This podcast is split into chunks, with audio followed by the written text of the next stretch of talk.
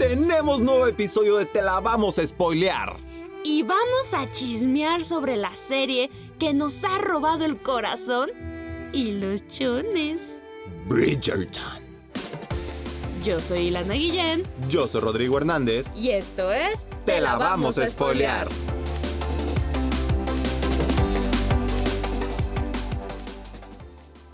Anthony Bridgerton está decidido a casarse sin amor. Y cuando conoce a Edwina Sharma, piensa que conoció a la persona que va a ser perfecta para él, a su conveniencia. El problema es que Edwina tiene una hermanita mayor que se llama Kate, la cual no le cae bien a Anthony. Entonces, pues las chispas entre Kate y Anthony van a hacer que intentar concertar este matrimonio sea muy complicado. Y luego tenemos a Lady Whistledown, que quiere descubrir todos los secretos de la sociedad británica. Y esta serie está basada en la saga con el mismo nombre, Bridgerton, de Julia Quinn. Y la segunda temporada regresa a la pantalla con rostros conocidos como Jonathan Bailey y Phoebe Dynevor. Y con personajes nuevos interpretados por Simone Ashley de Sex Education y Charithra Chandra. Estas últimas interpretan respectivamente a Kate y Edwina Sharma y asegura aún más la visión inclusiva de Shonda Rhimes, productora de la serie y gran mujerón conocido por obras como Grey's Anatomy y Scandal. Pero bueno, vámonos a hablar de esta inclusión que tiene Shonda Rhimes. Y hablemos sobre todo de sus dos personajes históricos que sí son históricos.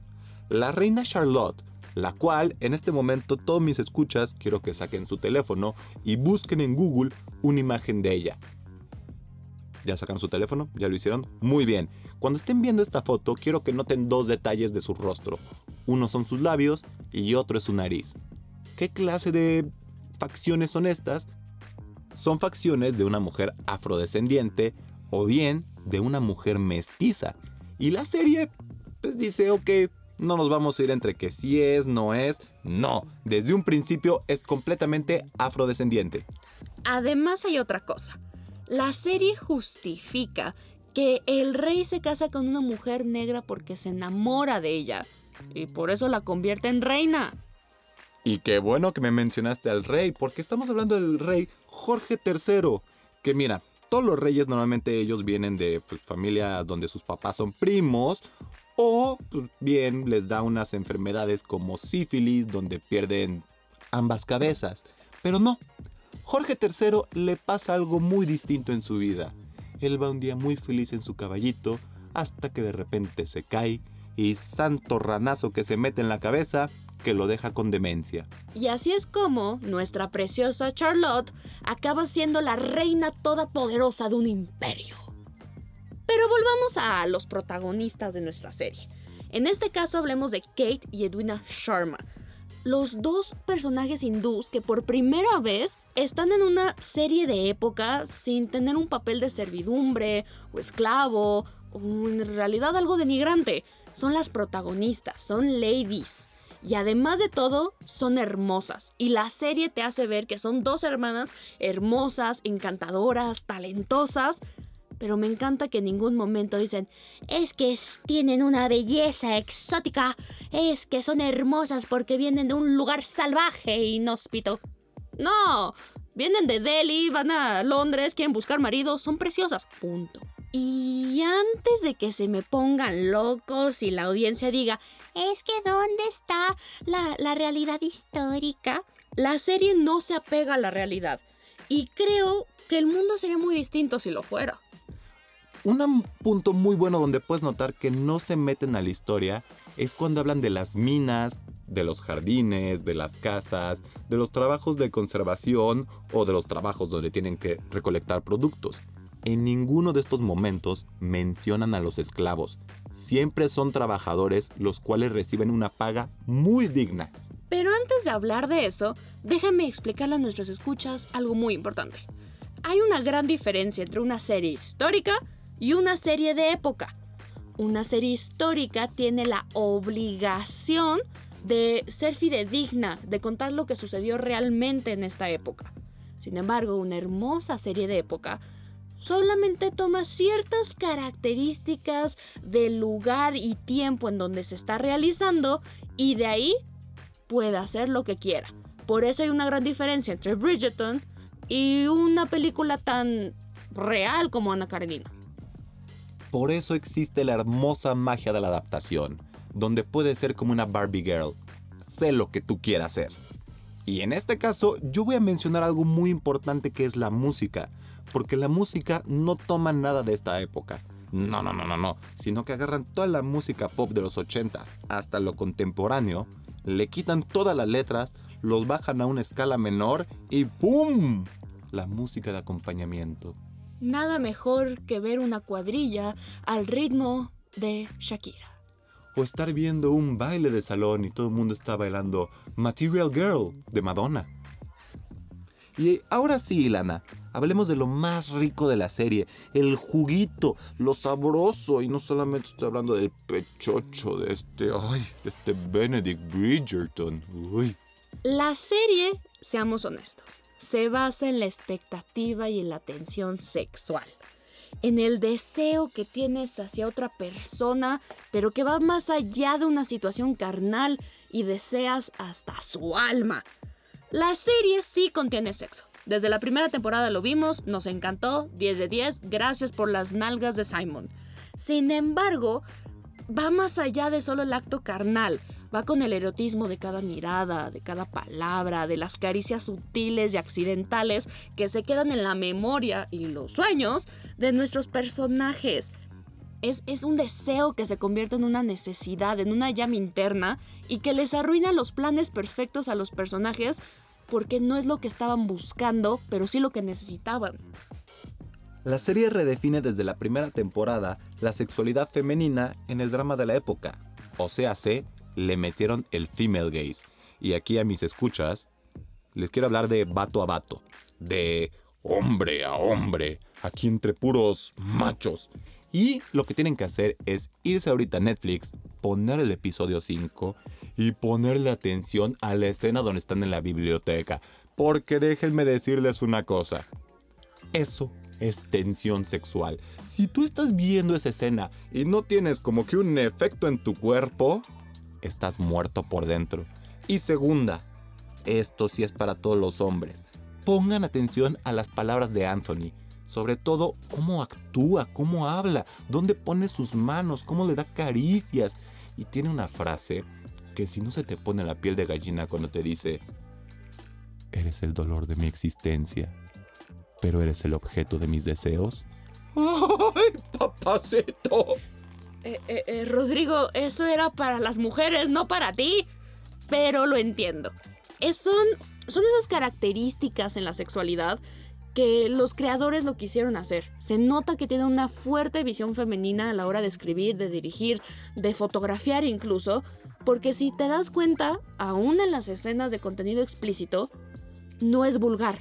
Las tomas son de estos detalles sutiles de caricias, de un beso, de una expresión, una mirada, pero no estamos viendo los senos de la actriz al aire o el pene del actor en primera cámara. Incluso para el hermano de Anthony, que es un mujeriego, el artista, él tiene una relación tan sensual con las mujeres. Él habla siempre de esta capacidad artística, de la belleza, de lo que todo, todo hombre y mujer buscan. Y eso, eso es su ligue. Y es que justamente el erotismo de Bridgerton es lo que hace que sus escenas candentes casi siempre tengan mucha ropa puesta. No necesitas decir, ah, sí, es que venga, chapacá. Cuando tienes ese sutil roce de la nariz de Anthony en, en, la, en la mejilla de Kate y nada más le dices que yo no quería esto. Pero aún así, gracias Ronda Rhimes, gracias Bridgerton, nos dieron unos glory shots. Por ejemplo, cuando Anthony se cae al lago. ¡Ay! Sí. Sí. Y algo que hacen muchos los hombres es que favorecen a las mujeres, les dicen sigue leyendo. Anthony busca una mujer culta. No les pasa como le pasó a Gastón que dice las palabras de los libros le harán pensar como si fuera un insulto. No, aquí Anthony está buscando una mujer que lo haga pensar, que le debata, que le ponga un pleito, un tú por tú. Y por eso tiene un gran problema a la hora de encontrar una mujer. Porque en Bridgerton exponen muy claro también que aunque hay hombres como Anthony que quieren una mujer que los rete, que de verdad les ponga una zarandeada mental, muchas chicas siguen pensando que una mujer pensante es peor que cualquier asesino. Y aquí, por favor, vean a Eloise, a Penélope y a la diseñadora. Son tres mujeres muy fuertes que cada una tiene sus propios pensamientos y tiene una lucha constante contra la sociedad porque las ven solamente como mujeres que están ahí para casarse. Además hay una cosa muy importante, qué bueno que lo mencionas. Tenemos a Penélope y a Eloís. Penélope se deja llevar por su ambición, se convierte en un, dolor de huevos para la sociedad y logra realmente tener éxito, pero ¿a qué costa? A costa de sus propios principios. Es como una forma de decirle a la sociedad en ese momento que o se volvía la mujercita de ensueño de cualquiera, o iba a ser el enemigo de los hombres que, que, tantas veces la habían humillado y que en ese momento dijeron, ¿saben qué? A la mierda mis principios, quiero ser lo que yo quiero. Y ese grupo tiene toda la fuerza, porque todas las mujeres de la serie las critican por eso. A la diseñadora, bueno, no la bajan de mujer quedada, que no le quedó otra más que poner su negocio, y por poner su negocio apenas si puede con él. No, y aparte, aparte lo tenemos a la pobre diseñadora como que o es una quedada o es una zorra. No hay de otra. Y luego está Eloís. Eloís es un personaje muy bonito, pero muy complicado. Es la chica que quiere ser rebelde porque quiere serlo. Realmente, viene después de Daphne, la señorita perfección, que quiere ser todo lo contrario a su hermana. Y la familia no le perdona nada. Imagínate cuando se enteren con quién está saliendo y quién le está dando unos panfletos de lectura feminista. No, no, no, ni hablemos de eso. Además hay otra cosa. Tenemos que hablar de la astucia de todas las mujeres en esta serie. Lady Danbury, la reina, Lady Featherington, Lady Whistledown, Daphne, Kate, todas. Sin embargo, hay algo que muestran de manera muy, muy clara. La inteligencia femenina que los hombres ven solo está maquillada en chismes e intrigas. Es como si dijeran que una mujer solo funciona para parir y hacer el chismecito, arruinar a otra mujer, decir que el vestido que está usando fulanita es de la temporada pasada y la fregada. Cuando la realidad es que la sociedad entera londinense se maneja porque estas mujeres la han cuadrado, la han cronometrado y dicen tú te casas con fulanita porque lo digo yo. ¿Quién es la dueña de ahí?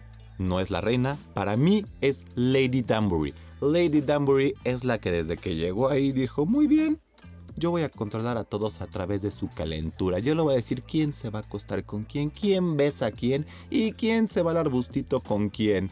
Y la señora tiene un ojo que hija de su madre. Donde pone el ojo, queda la bala. Sinceramente, Bridgerton es una historia de amor como ninguna otra lista para hacernos suspirar y considerar que nuestra vida actual no es tan apasionante. Pues seguiremos suspirando porque los creadores de la serie acaban de confirmar dos temporadas más, que aparte se centrarán en los siguientes hermanos, Benedict y Colin. Yo soy Lana Guillén. Yo soy Rodrigo Hernández. Y esto fue Te la vamos a spoilear.